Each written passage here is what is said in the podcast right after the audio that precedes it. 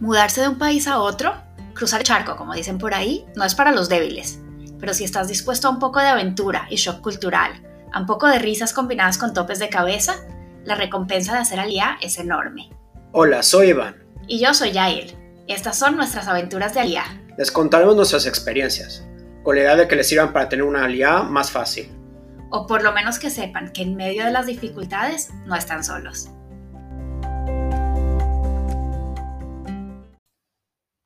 Cuando hablamos con gente que está pensando ser aliada, una de las cosas que más los detienen o que más les da miedo es qué van a hacer en Israel, de qué van a vivir.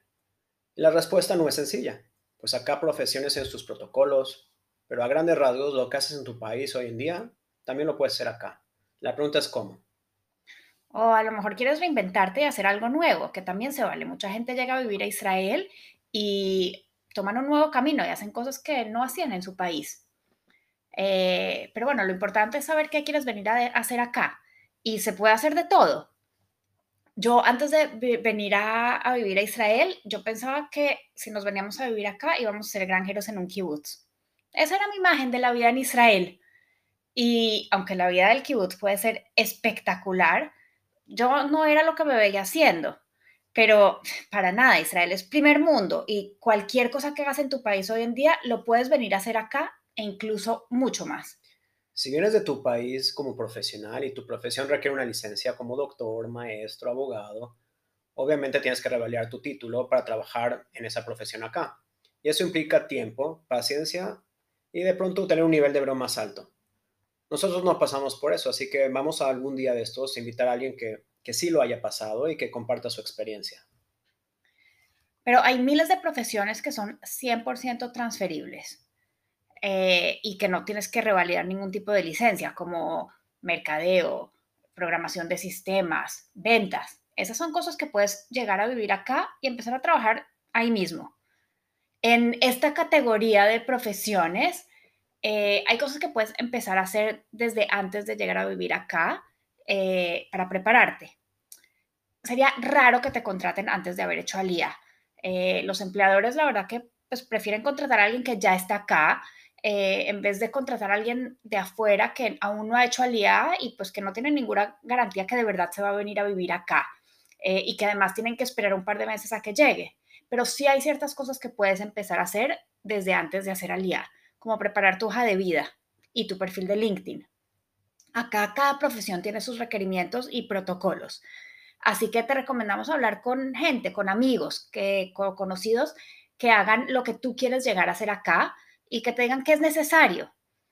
Hay, por ejemplo, profesiones e industrias en donde tu hoja de vida en inglés es perfecta. Yo, por ejemplo, nunca he hecho una hoja de vida en hebreo y para marketing es perfecto. Eh, hay otras profesiones en donde tener la hoja de vida traducida a hebreo es indispensable. Entonces, como te digo, habla con gente de la industria que sepa un poquito más de, de, las cosas que pasan en esa industria específica. Eh, una hoja de vida debe demostrar tus especialidades en un ramo específico.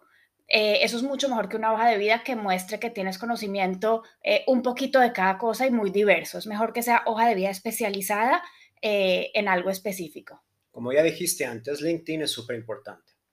Acá los empleadores se basan muchísimo en la hoja de vida y el LinkedIn está alineado y que tu LinkedIn esté alineado con lo que ya pusiste antes. También hablar bien hebreo, o al menos bien inglés, puede ser una gran diferencia en qué tan fácil encuentras trabajo. Ahora hay industrias que, negocian, que hacen negocios en Latinoamérica, así que el español también puede ser algo importante y te puede llegar a servir. Eh, ahora, LinkedIn también es una excelente fuente para encontrar trabajo.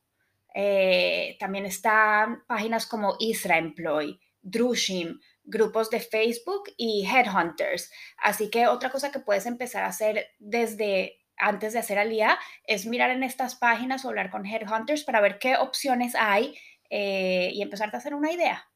Una vez ya estás en Israel, a la hora de ir a una entrevista de trabajo, te vas a dar cuenta que son distintas, eh, cómo son distintas aquí las cosas. Para empezar, no llegar en traje y corbata, eso es muy de Latinoamérica. Pero aparte de tu manera de ser también tiene muchísimo peso, ya que como embonas en la cultura empresarial es súper importante ser seguro de ti mismo, no ser tímido, Venderte a ti mismo habla mucho de ti. Algunas preguntas típicas que me sacaron de onda. ¿Cuál es tu expectativa de sueldo? Para responder, debes de haber hecho un poquito de investigación y, saber aproximadamente cuánto gana que hace, la gente que hace el mismo trabajo que te están tratando de contratar. Y bueno, ¿qué tal si hablamos de llegar acá y empezar tu propio negocio? De que se puede, se puede, tú lo hiciste. Eh, pero para nosotros fue toda una experiencia entre la burocracia, los procesos, todo es diferente de lo que veníamos acostumbrados. Eh, ¿Por qué no les cuentas tú un poquito que pues ya pasaste por eso? Totalmente. Para ser independiente acá tienes que estar 100% seguro que ese es el camino que quieres tomar. Pues hay organizaciones como Mati que te asesoran y, te, hasta te pueden llegar a ayudar financieramente. Eh, sí, la ayuda acá en general es poca, ¿no? Y hay mucho que hacer. Mira, abrir tu carpeta aquí como empresario requiere de, un contador, de un buen abogado, que te asesore en qué categoría debes de registrarte, ya sea bien OSEC Patur, OSEC Mouché o, o empresa. Eh, tienes que abrir tu carpeta con Masak Nasa, otras con Bituaj Lumi. Eh, o sea, nosotros pasamos por dos malos contadores antes de llegar al tercero, que nos ayudó muchísimo. Eh, es difícil también abrir un merchant account, o sea, para poder procesar tarjetas de crédito. Eh, hay muchísimos requerimientos, no es fácil, pero que si te asesoras bien y estás dispuesto a hacer este camino, 100% se puede hacer. Sí, la verdad que creo que la idea de este capítulo, de este episodio, es decirles que entendemos el miedo que tienen de venirse a vivir acá. Eh, el qué vas a hacer y de qué vas a vivir, obviamente es importante. Y más aún en esta época de, corona, de incertidumbre. Eh, con el COVID, sí, la verdad es que mucha gente ha quedado sin empleo y nadie sabe bien qué va a pasar. Pero incluso con la situación actual, eh, estamos leyendo el otro día que la tasa de desempleo en Israel es del 4%, según el Bituaj Leumi. Eh, y el sueldo promedio es de 11 mil shekels al mes. Así que si vienes preparado, eh, bien sea con una hoja de vida sólida, con conexiones eh, o con un plan de revalidar tu título y con una mente abierta, Israel te puede ofrecer muchísimas oportunidades y un estilo de vida súper tranquilo. Ya les contaremos un poco más en detalle el, cómo se puede buscar empleo aquí en Israel. Eso será para otro episodio.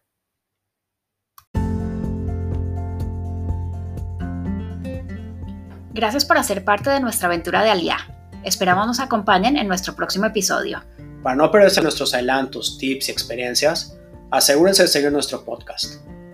Si quieren sugerir temas o tienen preguntas acerca del proceso de Aliá, déjanos un mensaje.